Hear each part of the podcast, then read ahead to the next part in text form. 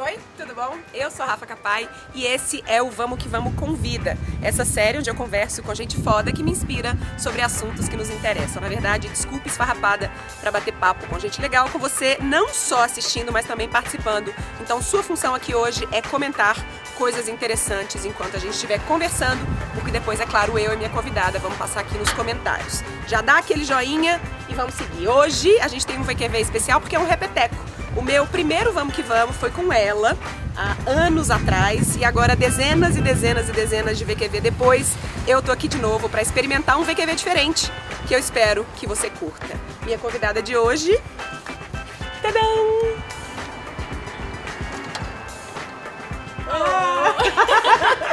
Seja bem-vindo. Amanda, bom, vamos entrar? E aí? Que bom te receber bem? aqui. Gente, olha essa loja incrível! Eu demorei. Eu fiquei achando que era para. Ai, Pare Técnica agora! É, vamos começar por aqui. Acho que a gente vai começar de trás pra frente. Mas fala um pouquinho da loja, assim, de onde veio esse sonho e como é que foi sair do digital, né? De vender os seus produtos pela internet, que foi. Eu acho que você começou no presencial, nas feirinhas que você fazia, Sim. mas em algum momento o digital ganhou muita força e em algum momento você sentiu necessidade de voltar para esse contato mais próximo com os seus clientes. Exato. Eu acho que eu fiquei com vontade de ter algum ponto comercial em Varginha, de apresentar para minha cidade que eu- o meu trabalho, que eu existia, que eu estava aqui. Isso de- deu um clique, na verdade, quando eu comecei a vender para cidades muito próximas, especialmente para Varginha, sem as pessoas saberem que eu era daqui. Aí quando abriu o shopping na cidade, eu resolvi ter um quiosque e tive durante um tempo e cheguei à conclusão que não representava a essência do meu trabalho, que a gente acredita ser uma coisa mais leve, mais acolhedora para receber os clientes de um jeito diferente. E aí eu decidi, eu vou ter uma loja. E o ponto comercial onde a loja acontece, né, onde a loja existe, é o ponto que era do meu pai, da minha família. Então foi um comércio de anos. Na verdade, eu praticamente nasci nessa casa, aqui nesse nesse ponto. Já foi vários comércios do meu pai, o açougue, a rotisseria, já foi locadora, sacolão, negócios da família. E é do lado do ateliê, é do lado da minha casa, então eu achei que fazia todo sentido Tinha uma história. muito, muito. Era um complexo, complexo AM, assim, tudo aconteceria junto. E aí eu resolvi ter essa loja aqui.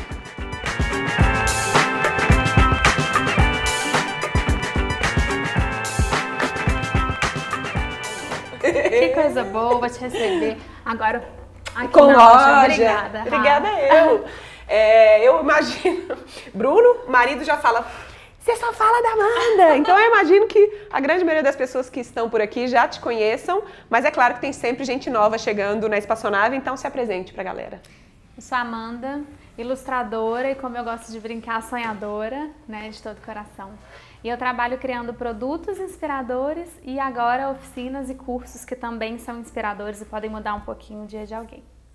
É, a gente tá hoje, eu vou começar de trás pra frente, assim, porque a gente tá hoje na sua loja física, né? Que. Quanto tempo de carreira você tem até aqui? Eu acho, eu gosto de contar desde quando eu voltei do Rio. Então foi 2012, Seis anos. seis anos, exato. É, o sonho de ter uma loja própria na sua cidade já existia lá atrás?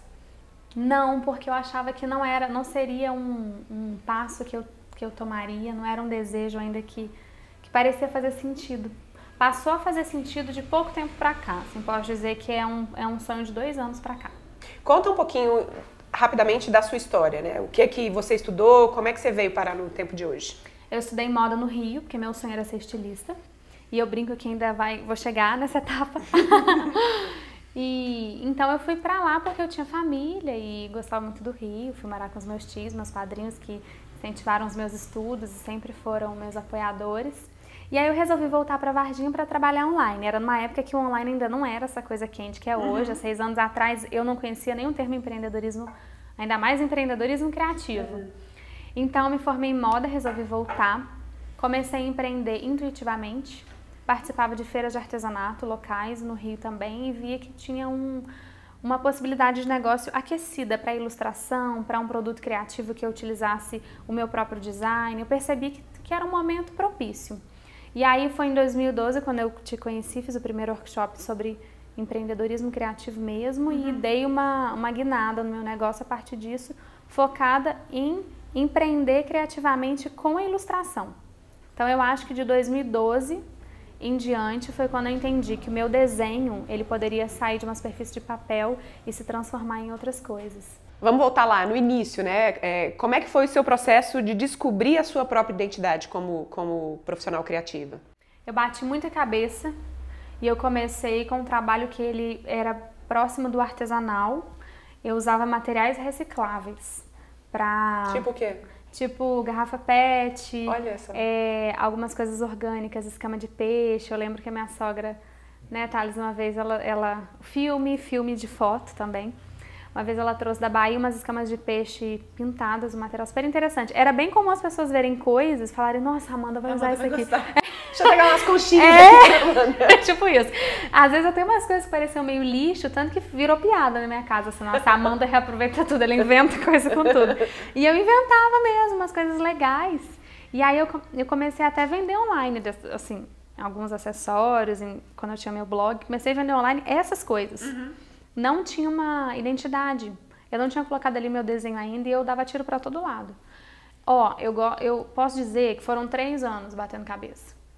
Eu acho que no terceiro ano, terceiro, primeiro ano, foi quando eu entendi que eu aproveitaria mesmo as minhas aquarelas, que certos produtos não faziam muito sentido, que outros já teriam um lucro tão pequeno que não adiantaria ficar insistindo muito. Uhum. Então, bati bastante cabeça. Fiz muita coisa que hoje tem nada a ver com o que eu trabalho. Isso é muito legal, né? Porque as pessoas veem coisas prontas e elas acham que todo criativo nasce pronto, que, é. que, que essa linguagem que você está vendo pronta ali num, num, produto de internet ou numa loja física já existia lá desde o início. E todo mundo vai construindo o seu próprio caminho artístico, né? Sim, com certeza.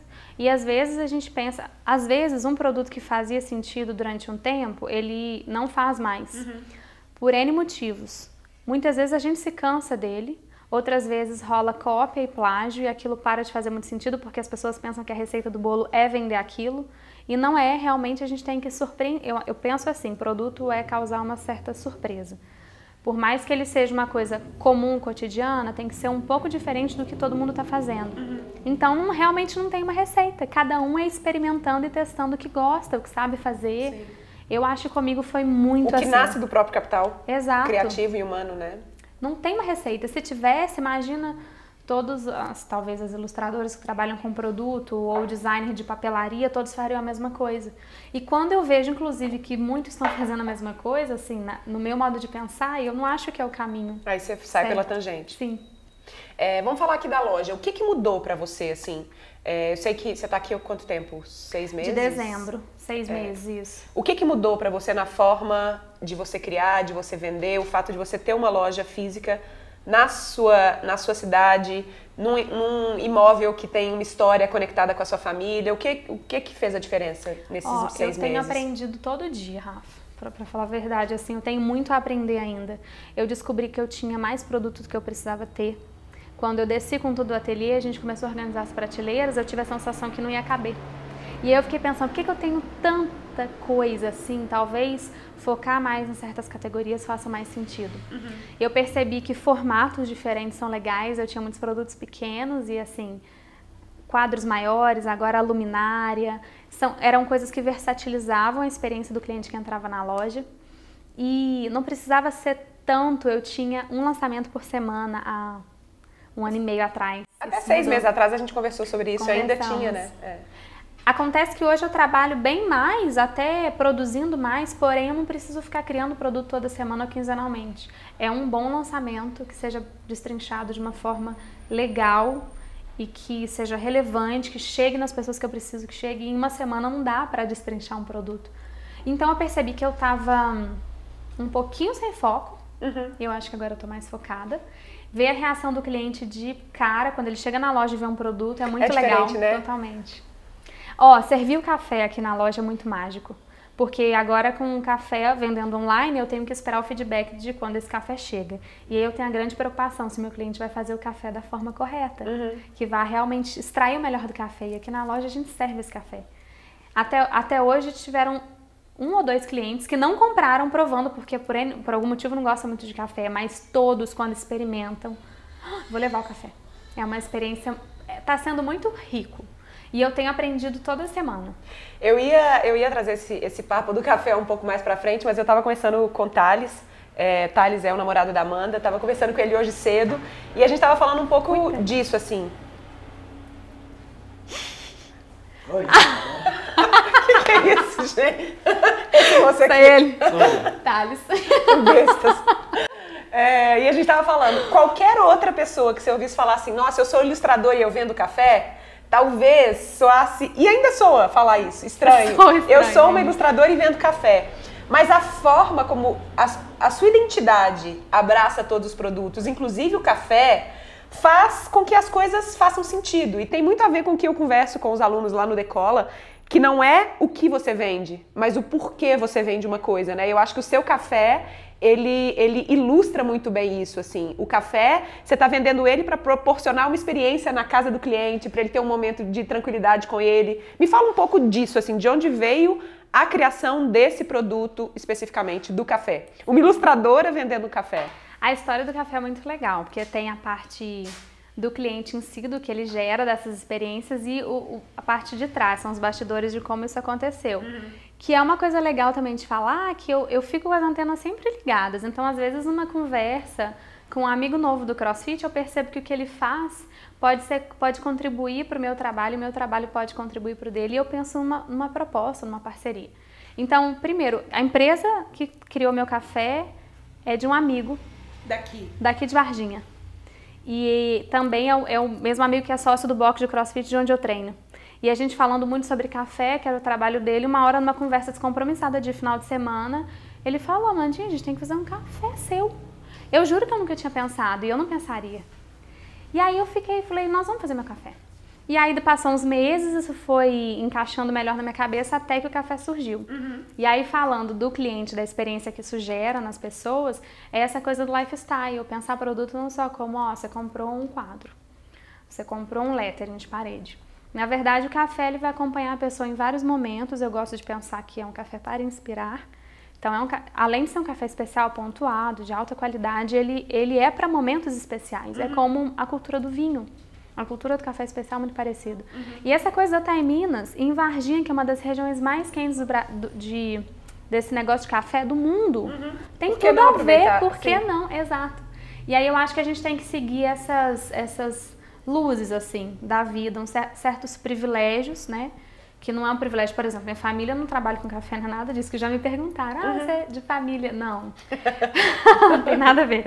Mas são privilégios de estar aqui, então eu estou próxima, vamos aproveitar, né? Sim. É, o capital humano de pessoas que estão ao meu redor. Sim. E matérias-primas e produtos e coisas que estão próximas de mim. Eu gosto de pensar produto dessa forma também.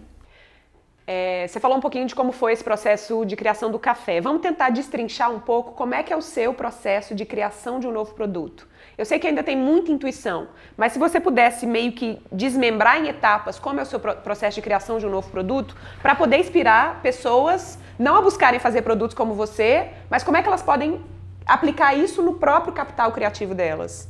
Sim. A primeira coisa que eu penso, que eu acho que vai ajudar todo mundo, porque cada um vai ter o seu modelo, a sua limitação. Que é pensar como que esse produto pode acontecer nos meus arredores, ou seja, uhum. perto fisicamente de mim. Então, às vezes a pessoa me escreve pedindo os meus fornecedores, às vezes não, é muito frequente. Eu até falo, veja quem está perto de você, Sim. porque faz toda a diferença. Então, por exemplo, se eu vou querer, primeiro eu penso no material que produto vai ser decoração, eu vou utilizar madeira, eu vou utilizar ferro, qual produto vai ser? Quem são os fornecedores locais que podem fazer coisas para mim? Uhum. Então eu vejo o que esses fornecedores podem fazer e eu penso o produto em cima do que eles já fazem. Legal. Esse é o meu primeiro jeito de pensar. Então, vou dar um exemplo claro. Eu tenho um moldureiro que eu tenho uma relação ótima com ele, ele é uma pessoa incrível. Ele me socorre em algumas emergências e a gente trabalha bem com prazo. Porque prazo, para mim, é a primeira característica de. Com esse é eu fico. fornecedor firmeza. Sim, é, fornecedor firmeza. E ele é na minha avenida. Então, assim, é incrível. Só desço com o carro, busco e volto. E aí eu pensei, o que mais essa pessoa poderia criar para mim, além de uma moldura? As luminárias é um produto que agora ele está desenvolvendo comigo. Uhum. É um produto que ele nunca fez. A parte elétrica, quem faz é meu pai porque o meu pai tem conhecimento elétrico. Uhum. E eu poderia estar usando isso dentro da minha empresa, eu não utilizava. Então eu tinha uma outra fornecedora que trabalhava com porcelana, que é basicamente a caneca. O que mais ela pode fazer num forno que queime alta temperatura. Então eu vou explorar isso, talvez os pratinhos ou vidro. Então eu sempre penso o meu produto a partir de um fornecedor que eu já tenho um relacionamento bom ou que eu vou começar a cultivar, que é o caso das pessoas que vão ir atrás dessas pessoas e então pensar o que, que elas podem fazer diferente do que elas fazem. E isso é maravilhoso, porque você está estimulando a economia local, né? Sim. O dinheiro está ficando aqui, você está recebendo e você está distribuindo é, perto de você, né? Ajudando também as pessoas que estão próximas de você prosperarem com esses produtos, né? Isso pra é muito mim legal. faz toda a diferença. E eu tenho pessoas bem pequenas que trabalham para mim. Por exemplo, o meu parceiro do, do Silk ele silca as caixas de papelão e as caixas não vêm da, da, fábrica assim, que também é uma pergunta frequente, eu sempre indico meu fornecedor das caixas. Mas quem faz a pintura para mim é uma outra pessoa que tem uma agilidade muito rápida, que traz da minha casa e que tem um preço legal. E ele também faz outras coisas, ele já fez silk em papel, em tecido. Uhum. Então eu já consegui explorar outras capacidades né, de trabalho dele para outras superfícies. E eu gosto de manter essas pessoas próximas. Eu tenho fornecedor hoje que é grande, que não precisa de mim, e eu tenho fornecedor hoje que eu sei que o meu pedido faz diferença no orçamento dele e isso para mim é muito importante. E eu quero estar sempre com essas pessoas, incentivando essas pessoas. E como é que é o desenvolvimento de produtos com essas pessoas? É, elas, elas são abertas para ouvir o que você está sugerindo ou elas é, precisam de um desenvolvimento melhor de produtos? Como é que, como é que vocês chegam junto num processo de cocriação como, por exemplo, as luminárias? Então, normalmente a pessoa se assusta com a minha ideia inicial. Ela fala, ah, fica assim, querendo entender, mas é um assim pouco receosa. isso com os produtos, eu senti isso com os móveis da loja também, que eu desenhei e o serralheiro ficou me achando meio maluca no início, não botou fé. Mas acontece de, de princípio, não entender muito. E depois que faz o primeiro, o que faz o protótipo, já acha lindo, quer botar em evidência para os clientes verem. Aí rola muito isso, que os clientes que vão na, nas empresas das pessoas começam a perguntar. Vem pra cá depois comprar. Ou então pergunta, pede para fazer. Ah, entendi. Que é uma, é uma característica que, que também é interessante abordar, que eu tenho sempre que fazer um contrato. De exclusividade que não é no papel. Eu gosto, eu conto com a confiança, com a palavra. Eu nunca fiz nada no papel e eu sempre passo a palavra das pessoas. Porque hoje eu tenho vários produtos que os meus fornecedores têm os meus arquivos, têm conhecimento de todas as etapas, eles poderiam fazer por fora para quem eles quisessem. E eles já foram procurados na cidade ou fora da cidade, acontece. As pessoas acabam chegando. E até hoje eu não, não tive decepção, assim, posso contar com eles. Que legal. É, e aí, a partir dessa fase, você faz alguns testes de produto, vocês vão indo e voltando, indo e voltando, até que você coloca para vender na loja, é assim? Sim, aí sempre de primeiro faltam coisas, né? A gente tem que ajustar. Vou dar o exemplo da luminária, que foi o produto mais recente. A primeira eu fiz para mim. E aí tem que testar desde a parte do daquele plugzinho de acender mesmo, uhum. para ver se ele vai ser bom, se não vai agarrar, até a luz, quantos watts, se ia ser amarela, se ia ser branca, então eu deixei no meu quarto para ver o que era mais aconchegante, baratear a produção o máximo possível. Isso também é uma característica que tem que fazer todos os cálculos, então pesquisa em todas as lojas, até se vai valer a pena em duas, porque eu vou gastar gasolina. Uhum. Então eu faço os cálculos dos centavos no papel para eu poder entender quanto esse produto vai ter que custar sempre considerando o respeito pelo trabalho do outro. Claro. Mas se não for mão de obra humana, se for industrializado, às vezes um tipo de material diferente que não vai fazer é, impacto, por exemplo, na qualidade Sim. do produto. Aí eu negocio o valor centavos, que isso é uma coisa importante, que faz diferença no final quando um produto engrena, a gente tem que baratear o máximo possível, sem perder a qualidade. Então eu faço um primeiro teste, fico para mim, Deu certo, eu faço uma pequena quantidade, que é, esse é o pulo do gato. É. Você, eu, eu, eu percebo que você testa muito também. É, e aí, claro, usando as mídias sociais, mostrando o seu próprio uso. No café foi um pouco assim, né? Foi. Putz, tá chegando, pessoal, olha, tá aqui. Você usa isso para testar a temperatura da sua audiência para aquilo, para aquele produto? Muito. Criaram uma palavrinha. Criaram não, já devia existir. Eu que não devia saber. Spoiler, né? Mas eu sempre falo, eu sempre... utilizando. Porque eu sou meio velha, eu demoro para entender essas, coisas, essas, essas modernidades. Spoiler para mim é uma coisa moderna. A gente dá uma, uma, uma préviazinha do que, que vai rolar e isso já dá uma sentida, se vai pegar ou não vai. É, eu faço isso também com os cursos. É, às vezes a gente se engana um pouco. É, mas uma, uma ideiazinha, dá para ter uma ideia, uhum. eu acho. E quando eu vejo, não, vai ser legal. Então, um tchan, tchan, tchan, tchan, que eu gosto de falar também. Lancei, tem uma quantidade pequena. Quantas peças você faz para testar? Poucas mesmo, assim. Dez? Tipo isso. Dez. Isso é pouco, dá para sentir no primeiro dia. O que acontece? Tem lançamentos que no primeiro dia, você já viu que vai ser uma loucura, já Esgota, sai correndo já... de fazer mais. Oi, é, Oi mãe. A gente tá filmando aqui. Como é que vocês estão? Ah, tá aparecendo. Pode chegar. Cheguei na hora errada. Tá te filmando. Tá na hora certíssima. Pode aparecer, vai ali. Rafa. Tudo Vocês bem? estão saindo? Não, cadê a Tyson? Ficou na casa, tá do, Thales. O Bruno não vai dar pra você deixar ele, você estava falando do, da quantidade que você faz 10 produtos para testar, mais ou menos. Uhum. E aí, no primeiro dia de lançamento, eu sinto se vingou ou não. Uhum. Quando vira, aí ele sai puxando as costas fazendo mais. é um desespero. Na luminária eu tô nesse desespero. Só que um desespero já super feliz, claro. porque você viu que deu certo. É diferente você estar tá criando uma coisa rápida, fazendo estoque, contando com a incerteza de se vai vender ou não. Isso é uma dica legal para as pessoas e as pessoas também me perguntam se os estoques são enormes. Papelaria, os estoques são enormes. Porque barateia bastante, né? Muito. Faz diferença no custo. Uhum. Então, não posso fazer 50, tenho que fazer 200, 500 mil. Não tem chance de fazer menos. Mas outros produtos, estoque menor e com fornecedor, eu sempre negocio pedidos pequenos. Então, todos os meus fornecedores, com exceção da, da gráfica, né, que é uma questão lógica de máquinas enormes, todos são mega flexíveis comigo. Café eu vou pedindo conforme acaba. As porcelanas, os letterings, as luminárias, é bem acessível mesmo. Bem Mas, flexível. Legal. É, e aí, a minha pergunta é: de 10, quantos flop? Quantos. Você já tem um pouco essa, essa medida, assim, de 10 lançamentos, quantos que você acerta a mão? Ah, eu acho que eu acerto 80%.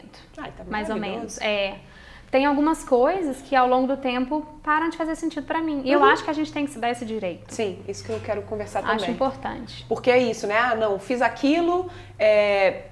e às vezes você se obriga a manter aquilo no estoque porque está vendendo muito bem, mas talvez não faz mais sentido internamente para você enquanto empreendedora. Você já tirou da loja um produto que estava vendendo muito bem, mas que para você não estava fazendo sentido mais?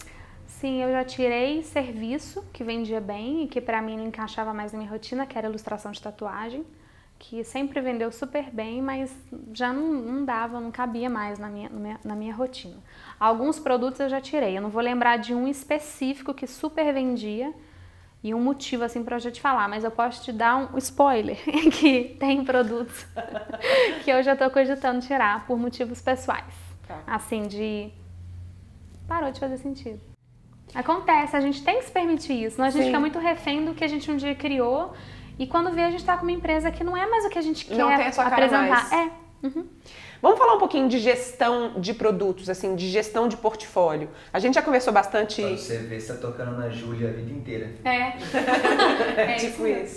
É, gestão de, de, de, de quantidade de produtos, desse portfólio de produtos. Eu sei que você faz isso constantemente né? É, lança coisas novas, mas também vai tirando. Você vai mantendo. É, é, é quase como se fosse um portfólio vivo. Uhum. Constantemente você está tirando. Existe um processo pensado a cada quanto tempo você reavalia o seu portfólio de produtos ou, ou é mais intuitivo isso? Agora eu tenho um formatinho de ter um lançamento por mês. Uhum. Esse lançamento pode ser super é, inédito, como por exemplo a parceria que eu fiz com a Mário das Cerâmicas. Uhum. E que foi depois do café e depois as luminárias, ou então pode ser uma série de ilustração. Então pode, é, pode ser uma reinvenção de um produto que já existe, uhum. mais um por mês. E a cada seis meses eu reavalio tudo. Tá. Eu acho que é um processo que tem a ver com minha fase de férias, interno. É um processo muito interno mesmo, que eu olho para tudo que eu tenho feito e falo, gente, quanto tempo eu não desenho? Vou criar uma série de ilustração. Tem sempre esse momento. Quando eu crio uma série de ilustração, eu entendo que ilustrar é tão incrível que às vezes outros produtos complexos que eu já queria criar não, não é o momento. Eu tenho que uhum. criar uma série. Então, de seis em seis meses, eu reavalio tudo que eu tenho feito. Acho que é mais ou menos esse período. É, vamos falar um pouquinho da sua relação com seus clientes.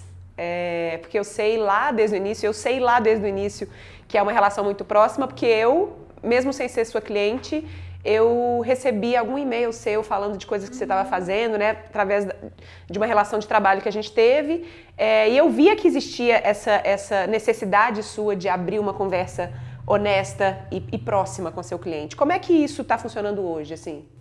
Hoje tá muito bacana, deu uma aproximada ainda melhor por conta do Instagram, né? Porque é muito louco pensar isso, mas o Instagram não existia quando eu comecei. Uhum. Como as pessoas vivem hoje sem Instagram, né? É meio impensável, no stories, tipo, como? E na época que eu trabalhava, os primeiros três anos, não existia isso. Então, com isso, aproxima muito. Então, eu tento interagir diariamente com meus clientes e não só clientes, possíveis futuros clientes ou pessoas que só seguem o Instagram como inspiração porque admiram. Então, todos os dias eu troco várias mensagens, vídeos. Eu não, não me filmo muito em conversa porque eu trabalho demais concentrada. E pode parecer uma coisa meio maluca, mas às vezes parar para fazer um vídeo eu tenho que me preparar para aquilo, aquilo me desconcentra uhum. para uma outra tarefa. Mas eu sempre vejo as mensagens e respondo. Eu ainda cuido dos meus próprios e-mails, e só os de relacionados a trabalho mesmo, de resolver dúvida é, na loja, na hora que está fazendo a compra, a parte me auxilia. E eu ainda envio a newsletter, que é para um grupo bem específico, para quem ainda aguenta receber minhas mensagens semanais. e isso também tem sido um aprendizado, né? Porque tem mudan está mudando muito uhum. o perfil da, das pessoas. É, muita informação, a gente está cansado sim. de muita informação. Eu acho sim. que eu já nasci cansada de muita informação. Então eu entendo muito quando uma pessoa não quer mais receber meus e-mails. Sim. Porque a gente já não quer receber tudo, né? A gente uhum. pouco cansado. É, eu acho que o caminho vai ser a gente passar a, a filtrar melhor, né? Sim. Se antes, sei lá, eu era louca da, quando eu comecei a escrever newsletters, eu assinava 50 pessoas de newsletters. Hoje, que chegam na minha caixa, deve ter no máximo 10. São aquelas pessoas que eu falo, eu tenho certeza que esse e-mail que vai chegar vai entregar valor para mim e eu quero continuar recebendo. É então, o auge da fidelidade. Sim, é o auge da fidelidade. Então, eu acho que é esse, esse que vai ser o caminho, assim, a gente ficar realmente é, disposto a ouvir aquelas pessoas que geram valor pra gente de alguma forma, né? Que ajudam a gente de alguma maneira, seja com uma ilustração Sim. ou com, com uma mensagem de bonjour de manhã. Sim, é. O bonjour é sagrado, eu não consigo mais começar a trabalhar se eu não fizer meu videozinho de bonjour. Mesmo que seja um 360 Tipo assim, eu não apareço, mas eu tô aqui, viu, gente? Sim. Juntando a gente falou um pouquinho da sua criação de produtos, estamos falando da sua relação com clientes. De que forma os seus clientes é, incentivam ou te ajudam na criação de produtos? Eles sempre dão feedback, né? Então, eu acho que por eu ter essa relação bem simples e espontânea com eles, eles sentem a vontade de dar ideia, às vezes alguma sugestão. Então, eu capto todos os feedbacks. Então, por exemplo, desde a agenda desse ano eu achei que faltou isso, para do ano que vem com certeza não vai faltar. E a de um ano acharam grande, eu fiz desse ano menor, acharam pequeno. Então, em 2019 eu vou chegar no meio termo, sabe? Eu acho que é aprendendo, pegando opiniões mesmo, que a gente vai melhorando um detalhe ou outro. Então, tem sugestão, tem feedback, eu ouço tudo, sou muito aberta. Até quando tem problema, às vezes é uma sugestão que é uma crítica, é uma crítica construtiva, uma crítica mesmo. Já aconteceu. Uhum.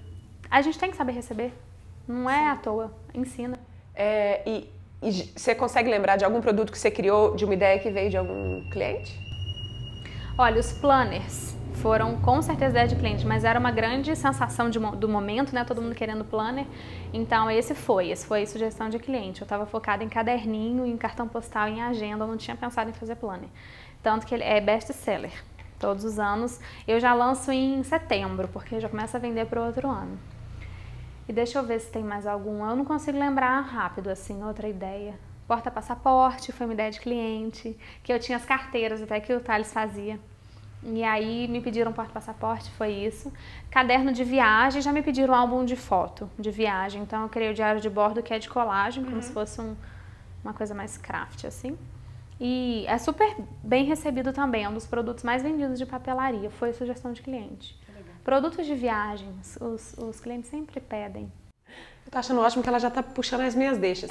Eu sei que você já tá com férias marcadas de novo. Sim. É, e, e, eu lembro da gente falando disso quando a gente fez aquela viagem juntas para Londres, né? De como é que esse processo de sair daqui, de Varginha, e ir explorar outras coisas e ir ver o que outros produtores criativos estão criando em outras cidades, como é que isso pode ser legal para um criativo, né? Não É, só de Varginha. não, e sair do seu lugar, né? E, e não tô falando nem ir só para fora, Sim, né? Você vai, você vai constantemente, sei lá, para Trancoso, é, para para Paratilha, Bela. Paratilha, Bela. Serra, Serra me inspira super. Como é que, como é que funciona para você esse, esse processo de sair, se retirar do seu espaço, do seu, do seu ambiente normal, padrão, e buscar referências? Como é, como é que você recorda é, as coisas que você vai vendo nas suas viagens? Ou é também, você deixa decantar e em algum momento essas coisas afloram? Eu fico sempre com as antenas, né? Que assim, minhas antenas, tadinha, elas não abaixam nunca. Então, eu fico observando tudo que eu gosto e uma sensação gostosa que eu tenho, que eu vou representar exatamente essa sua pergunta, é que eu acho incrível saber que eu tenho um lugar que quando eu voltar, eu vou poder aplicar as pequenas coisas que me inspiraram nesse caminho. Nem sempre como produto, mas eu sempre tenho ideia de produto em viagens. Eu vejo uma coisa e falo, tá, Lisa, olha isso aqui. Gente, isso é incrível, isso lembra não sei o que. E aí dá um start, é. Mas muito pela, pelo design dos lugares, pelo astral dos lugares, lojas com astral gostoso que servem uma bebida gelada cativante, uma outra que tem um detalhe na entrada, um cheiro, tudo eu observo. Tudo, a todo canto que eu vou. Eu fui assim umas lojas em Gramado no Natal que eu falei, meu Deus, olha isso, sabe? Coisas assim que eu sei que eu posso aplicar aqui.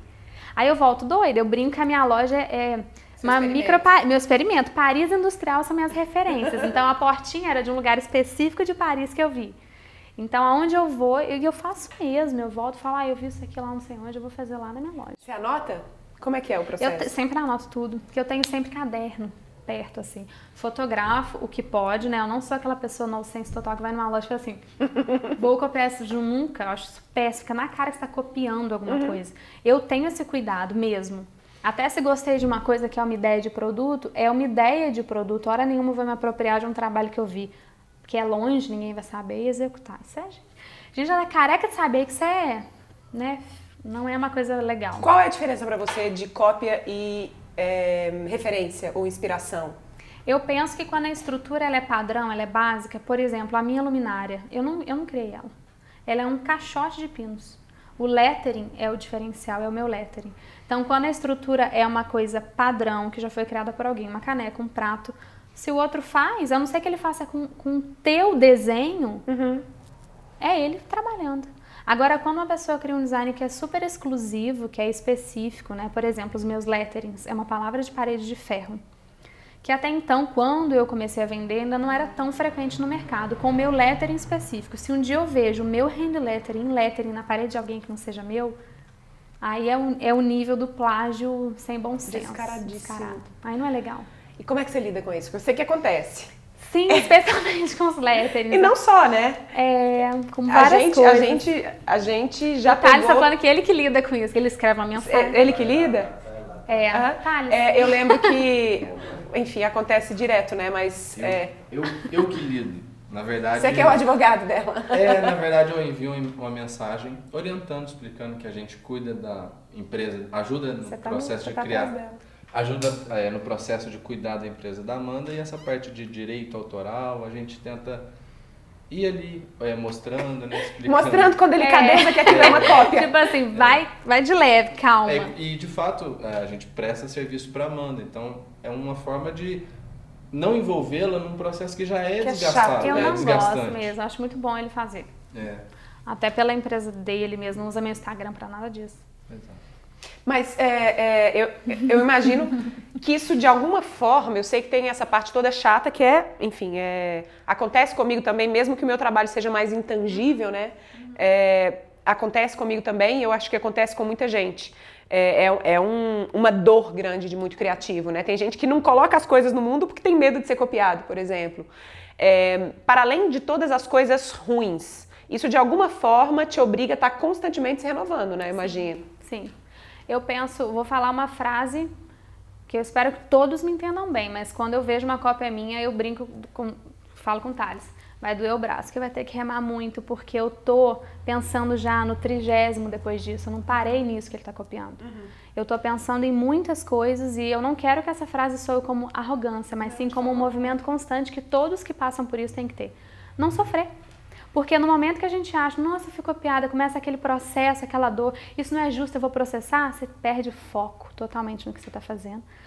Esquece que o teu trabalho é bom, se ele for copiado é porque ele é bom, isso já é um princípio, né?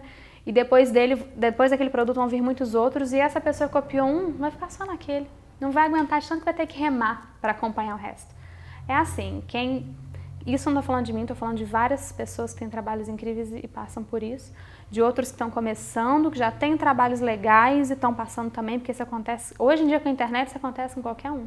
Sim. Uma pessoa pega um desenho de uma menina que está começando a fazer um lettering, suando, colocando ali todo o amor, uma coisa linda, reposta aquilo sem crédito, sem crédito. E fala que foi dela, sabe? É muita falta de respeito. E vai disso, né? Vai desde uma coisa que a gente compartilha e não custa nada você dar o crédito, né?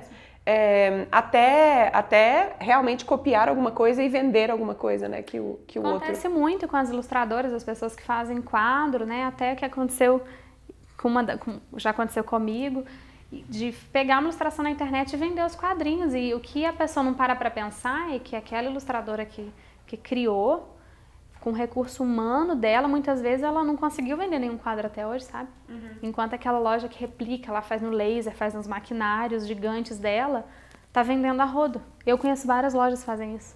Da minha cidade, de Brasil afora, internet. E eu penso que é falta de, de altruísmo, de sensibilidade. Isso não é legal. E, e acontece muito. Mas aí o que a gente não pode fazer? Deixar de colocar o nosso trabalho no mundo com esse medo. Não pode. Quem são suas referências hoje? Pessoas de quaisquer áreas que te inspiram? Eu gosto de ver sobre tudo. Então, assim, o que me inspira hoje, Pinterest e Instagram. Então, eu sigo vários perfis diferentes. Eu não, por exemplo, se eu vou fazer uma aquarela, eu não pesquiso a aquarela em si, eu pesquiso botânica, é, formatos reais do que eu vou desenhar, para não ficar uma coisa. Nosso inconsciente acaba repetindo o que a gente vê, é uma coisa que eu tenho esse cuidado. Então, pessoas que me inspiram por, pelo que elas construíram. Ronaldo Fraga sempre foi um ícone para mim, eu admiro muito. E, e, visitei recentemente o grande hotel Ronaldo Fraga em Belo Horizonte, achei tudo aquilo incrível. Uma papelaria de Nova York que me inspira e deve inspirar muita gente. Muita gente deve conhecer Riffle Paper, que é incrível, faz uma papelaria super completa. E também começou, é de uma, de uma artista que é aquarela, Começou com as aquarelas, convites de casamento, coisas bem assim no início e hoje é uma big empresa. Eles fazem superfície de vários outros produtos em parceria com marcas, L'Occitane, Keds. Então é uma referência grande para mim. E vários artistas pequenos. Eu gosto de seguir muitos perfis que eu descubro no Instagram de lettering, de grafite, de arquitetura, design de interiores, adoro. E aí aquilo de alguma forma acaba refletindo né, no nosso trabalho. É, para onde você está indo? Você já tem, você já sabe quais são os seus próximos passos depois aqui da loja? Olha, esse ano eu coloquei até como desafio mental mesmo para mim, que seria um ano de mais tranquilidade e paciência para desfrutar do que do caminho que eu desenhei até aqui, que era a loja. Então, esse ano, minha meta é aprender muito com a loja. Fazer o meu trabalho de formiguinha aqui na cidade, na região, trazendo clientes, porque pensa uma pessoa que trabalha online, até vende para o Brasil todo, para cidadezinhas que eu nem sabia mundo que existiam. todo, imagino. Sim, já vendi para vários países e agora eu vou, vou abrir para o mundo, porque eu agora eu fechei com, uma, com a transportadora que vai enviar para a Europa, para alguns países dos, dos, Estados Unidos e o meio de pagamento também permitiu. Então agora vai iniciar a exportação mesmo. É, daqui a pouco temos que fazer o, a versão inglesa desse site aí. E desses então, produtos, hein, gente? Isso é o limite. Inglês e francês, sabe? Como, como, como... Vou assumir o papel aqui de mentor oficial, vamos, vamos, vamos é. pro, pro mundo. A minha ideia é essa. Eu vou começar com Portugal, que é uma demanda muito grande. Foi para onde eu já enviei, já vendi várias é oficinas. Né? Como é que é? se bem que eles falam, se bem que eles falam brasileiro, né? A língua é uma barreira ótima. É, mas é, vai ser o primeiro. E aí, a ideia é aprender muito com a loja. O que eu estava falando sobre vender online. Tinha muito essa experiência de, de vender para vários lugares do país, de certa forma, facilmente, porque o online alcança fácil essas pessoas, né? Hoje com o Instagram ajuda demais, com as estratégias de marketing que o meu marketing não tem nada de misterioso, senão as pessoas vão pensar quais são. Estratégia. Qual que é seu time de marketing, Amanda? então, não existe, né? Aquela coisa básica do dia a dia que a gente já aprendendo, observando as pessoas. Basicamente é isso. Mas a loja, era, é um lugar que a cidade não estava esperando a minha loja. Eu não, tenho, eu não tinha uma gama de clientes grandes na cidade. Pelo contrário, eu passo dias sem receber visitas na loja. É comum, acontece comigo. Ah, mas a loja vai fechar. De jeito nenhum. Eu já sabia que seria assim. Uhum. Que eu poderia passar semanas ou mês sem vir ninguém. Não aconteceu, ainda está sendo muito legal a experiência, mas fica alguns dias sem receber visita. E a nossa meta é receber duas por dia. Esse é o nosso objetivo de final uhum. de ano. Duas por dia, cinco nos sábados especiais porque a pessoa vem, ela vem com tranquilidade, ela toma um café, vai ter um bolinho. É uma visita experiência. Uhum. Então, vou dar um spoiler para usar a palavra spoiler de novo. que a minha meta, do, o meu próximo passo é o segundo andar da loja, que é para o ano que vem, porque eu preciso me desintoxicar do processo de obra, porque foi muito estressante. e aí eu vou fazer lá em cima um café bistrô que para gerar uma experiência completa na pessoa que vier até aqui, eu não sei se vai ter funcionamento diário, como é que vai ser, se vai ser completamente meu, em parceria com alguém, isso tudo eu tô deixando fluir. Mas ali eu vou servir as coisas específicas da loja. Podia fazer também um espacinho, esse café bistrô podia ter um espacinho também para pequenos workshops, pequenas coisas para as pessoas claro, ensinarem aqui, né? Super, legal. É, já virou um Apesar teatro. Apesar de ser é um anfiteatro. Centro Cultural Amanda Mol. um anfiteatro. então, Ai, mas, mas eu, é, ideia... eu não sei se vocês já vieram aqui, né? Quem tá assistindo, mas é aos pouquinhos eles vão dominando o quarteirão essa família. Tô falando sério. Daqui 10 anos a gente conversa. Eu tenho planos para os terrenos do lado, mas eu não tenho dinheiro para comprar no carro. Minha casa fica. Porque assim, eu vou explicar, o complexo a gente não conhece. O ateliê fica aqui atrás, em cima da minha casa. Minha casa do lado. E, e a gente sempre brinca que, nossa, seria perfeito os terrenos dos lados fossem fosse nossos. que os vizinhos não nos ouçam, né? então, de um lado, é, de, de trás é, é da minha avó, né? uhum. né? Mas do lado, não, tem os vizinhos. Mas eu, eu penso, eu faço planos assim, de por onde eu poderia expandir. E a pra cima, vou expandir. é. Sete andares. Vai sair um Tomiotaki. é, e, a, e a Amanda estilista? Em uma hora isso vai acontecer. Será que é minha comemoração de 30 anos? É, daqui eu tenho daqui uns anos, um, dois, dois anos, vou fazer 28, dois anos para ser estilista. Eu acho que vai ser isso. Eu com 30 estilistas, acho que vai ser chique. Vai ser chique. você Não. consegue vislumbrar o tipo de coisa que você criaria nesse formato de roupa? Nossa, quando eu era da facu na faculdade, universitária, eu era super ousada, fazia umas roupas muito legais. O Ronaldo Fraga era a minha inspiração, né? Era Ronaldo, Isabela Capeta, Terkovic e uma menina incrível que chama Júlia Vale. Eu até não acompanho mais o trabalho dela, mas ela era demais. E eu fazia umas roupas desconstruídas e eu já tentava estampar nos tecidos, mas é, eu tinha uma, uma limitação muito grande de, de, de técnica, de equipamento, uhum. não sabia ao certo como fazer, mas eu desenhava em tecido, eu bordava, costurava. Acho que é algo, acho que é algo estampado, mas sem ser over demais com texturas. Eu, é o que eu gostava. Roupas mais minimalistas com estampas e texturas, umas coisas bonitas. Eu tenho, isso vai acontecer um dia. Eu costumo perguntar para você uma pessoa que você acha que seria legal ou bater um papo ou a galera da espaçonave conhecer, se não conhece ainda. É, quem que você acha que tem a ver, que tem essa vibe da galera da espaçonave? É uma pessoa só? Não, pode, pode ser mais então, de uma. Então vou falar algumas. Como eu citei o Ronaldo Fraga, que é um ícone para mim, eu acho que ele está sendo um exemplo no empreendedorismo bem ousado. Uhum. Ele até brinca e se chama de estilista, eu acho isso muito divertido. e o negócio que ele abre em Belo Horizonte é super inovador, porque tem várias marcas acontecendo dentro da empresa dele, o jeito uhum. de apresentar é lindo, é um lugar experiência. Também porque eu sou fã. A Chata de Galocha, blogueira que eu adoro, Lu Ferreira, que é uma blogueira super legal, acho que muita gente conhece, ela é relevante, a forma como ela se comunica é inspirador. Ela é uma mulher que gera valor pra caramba. Gera valor. E uma escritora que eu amo, a Marta Medeiros. Uau! Tô sendo ousada agora. Acho Nossa, brigadíssimo, delícia. Obrigada, Rafa. Amei. Gelada? Então, é porque eu tava com a mão no mármore, não, não era, minha mão é gelada mesmo. Esse foi o Vamos que Vamos Convida com a Amanda Moll. E agora é a sua hora de comentar. Primeiro porque você chegou até aqui, então você vai colocar hashtag Amanda Moll, nós te amamos. e você vai comentar para mim aqui nos comentários me dizendo o que você acredita que faz diferença na sua experiência como consumidor na hora de comprar um produto? O que, como consumidor, te encanta nos produtos que você compra? Coloca aqui nos comentários que eu vou estar presente e vou convidar a Amanda Mal também para dar uma olhada. É isso, ó, não, não é isso ainda não. Acabou não. Assina minha mensagem de bordo, que é só lá que eu conto coisas que eu não conto por aqui. É claro, eu vou te contar dos próximos BQV se convida por lá também, mas eu te conto de outras coisas que eu não compartilho por aqui. Só lá tem que estar lá dentro, VIP, para participar. Obrigada pela companhia, gente. Obrigada. Um beijo, câmbio, desliga.